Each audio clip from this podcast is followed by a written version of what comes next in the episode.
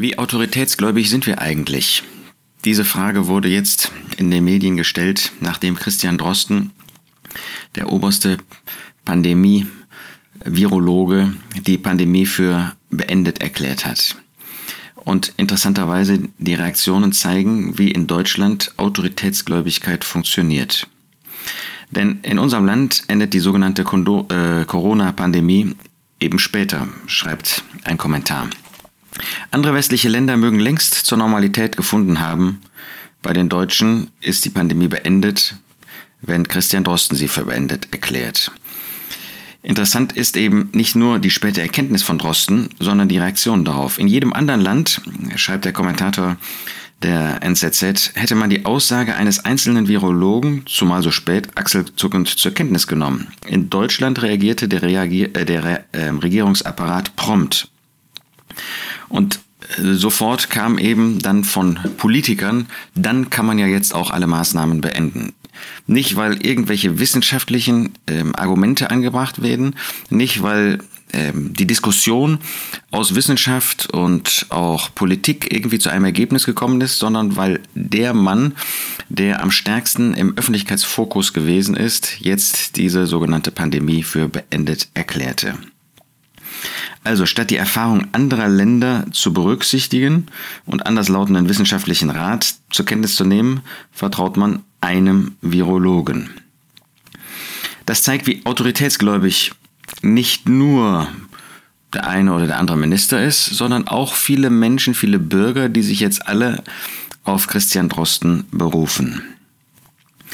Das gibt Anlass mal über Autorität nachzudenken. Autorität auch, und jetzt mal speziell für uns im christlichen Bereich. Nicht so sehr was Regierung betrifft, da haben wir an anderer Stelle deutlich gemacht, dass der Apostel Paulus und auch der Apostel Petrus uns ganz deutlich machen, dass wir der Regierung gehorsam sein sollen, dass wir uns ihr unterordnen sollen. Es sei denn, was aber in den seltensten Fällen eben vorkommt, dass sie sich zwischen das Gewissen und Gott stellen. Aber wie ist das mit Autorität im christlichen Bereich, im Bereich der Gläubigen? Ich möchte dazu sagen, erstens, Autorität maßt man sich nicht an. Es gibt eine moralische Autorität, es gibt, komme ich gleich zu, auch eine amtliche Autorität oder gab es jedenfalls. Aber man sagt nicht, ich habe Autorität und wer am lautesten schreit, der hat die Autorität. Wer am stärksten von seinem Charakter ist, hat Autorität. Nein, Autorität maßt man sich nicht an. Gott gibt Autorität.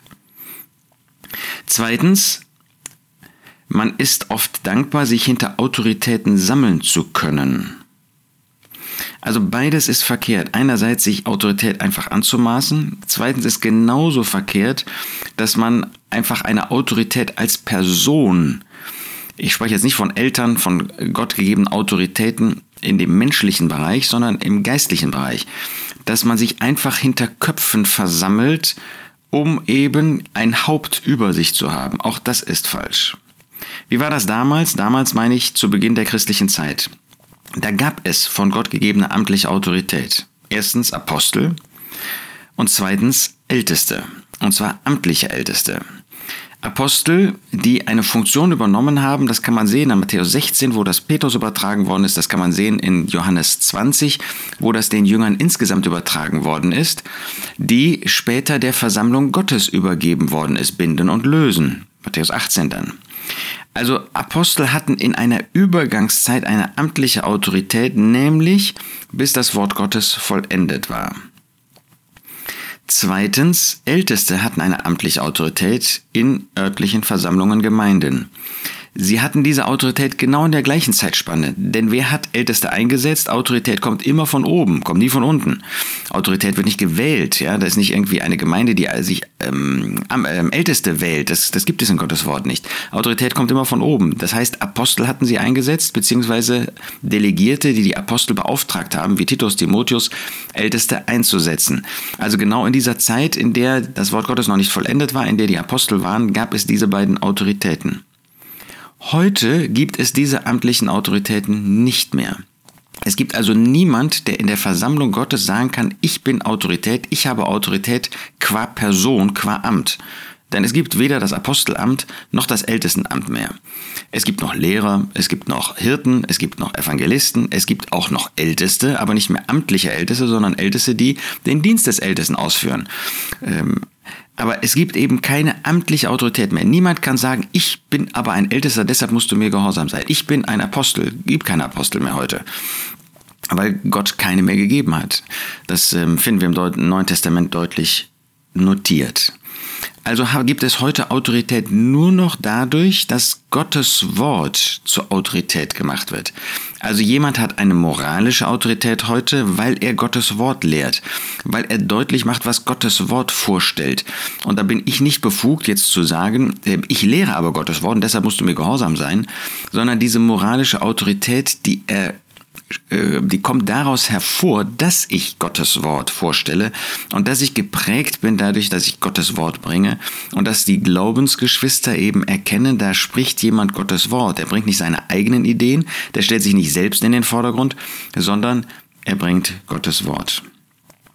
Wir haben da ein wunderbares Vorbild, ähm, schon damals in der christlichen Zeit, in der ersten christlichen Zeit, das waren die Beröer. Das waren übrigens noch nicht mal Gläubige, das waren Juden im Wesentlichen. Apostelgeschichte 17, Vers 10. Die Brüder aber sandten sogleich in der Nacht sowohl Paulus als auch Silas fort nach Beröa, die, die Apostel, als sie angekommen waren, in die Synagoge der Juden gingen. Diese aber waren edler als die in Thessalonik, sie nahmen das Wort mit aller Bereitwilligkeit auf, indem sie täglich die Schriften untersuchten, ob dies sich so verhielte. Das heißt, sie haben das Wort der Apostel mit Vertrauen angenommen, das sollen auch wir heute tun, aber sie haben geprüft, ob das Gottes Wort ist. Und äh, dadurch wurde das bestätigt, was der Apostel gesagt hat. Da gab es ja noch Apostel, aber selbst da finden wir, dass die Gläubigen mit Recht das geprüft haben, damals anhand des Alten Testamentes.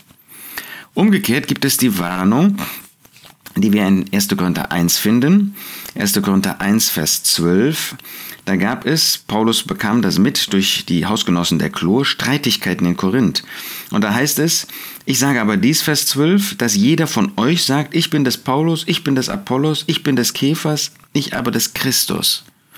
Das heißt, die Korinther haben sich hinter Köpfen, hinter Autorität, nicht weil sie Gottes Wort gebracht haben, versammelt, sondern weil sie sich stärker fühlten, weil das eben eine Gruppe ist, wo man sich dann sicherer fühlen kann, wenn man ein Gruppenhaupt hat.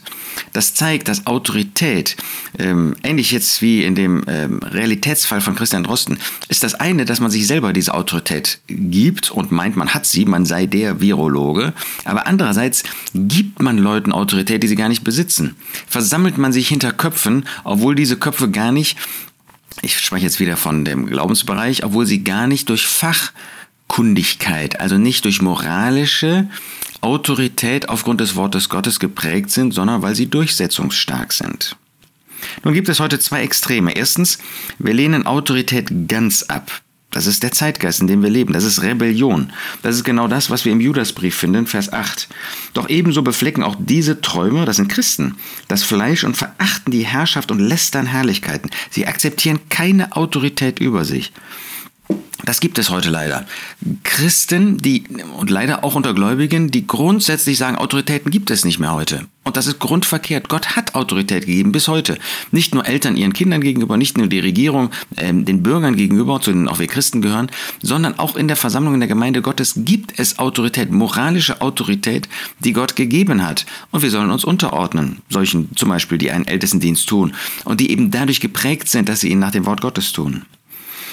Also, Autorität grundlegend ab, grundsätzlich abzulehnen, ist unbiblisch. Zweitens, gibt es aber eine Gruppe, die handelt nur wegen bestimmter Ansagen. Man übernimmt selber keine Verantwortung fürs Leben. Ähm, auch wenn der Zusammenhang ein bisschen anders ist ähm, und vielleicht will sich, äh, sträubt sich der eine oder andere, wenn er diesen Vers liest.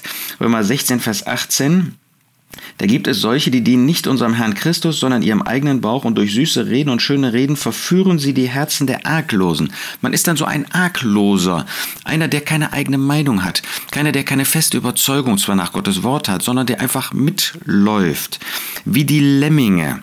Ja, das ähm, ist, sind ja Nagetiere, so kleine Wühlmäuser, obwohl dieser Begriff, äh, wie die Lemminge hinterherlaufen, wohl nicht mit Recht ähm, gewählt worden ist. Der muss wohl aus einem Disney-Film ähm, kommen, Abenteuer in der weißen Wildnis, wo sie angeblich hinterhergelaufen sind und kollektiv Selbstmord begangen haben, was wohl rein ähm, erfunden ist, ja, reine Fantasie ist, gar nicht mit der Wirklichkeit übereinstimmt.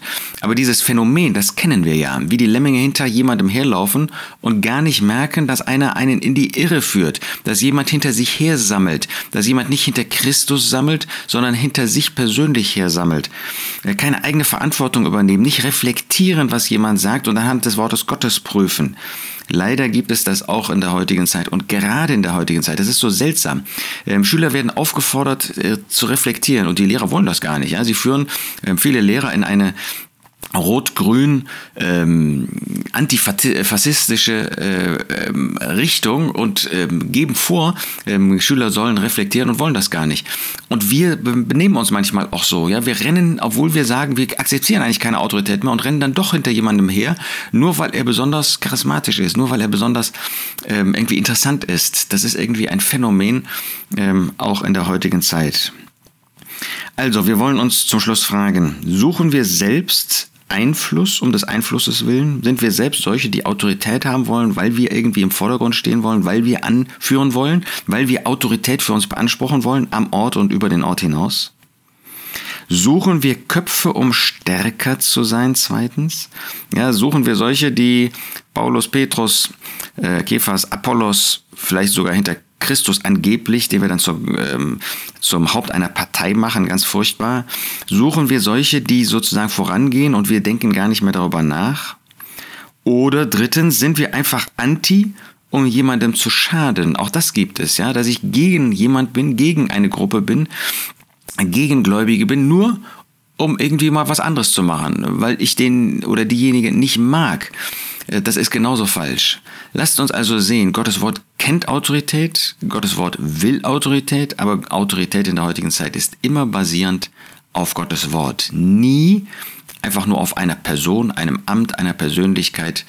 Und so wollen wir anhand des Wortes Gottes im Vertrauen, dass diejenigen, die Gottes Wort lehren, das Richtige lehren, mit Vertrauen ihnen zuhören, aber das immer prüfen und nicht blind hinter jemandem herlaufen ähm, und dann sagen, weil der das gesagt hat, machen wir das auch. Nein, weil Gottes Wort das sagt. Deshalb tun wir das und deshalb wollen wir nach Gottes Gedanken auch uns neu ausrichten.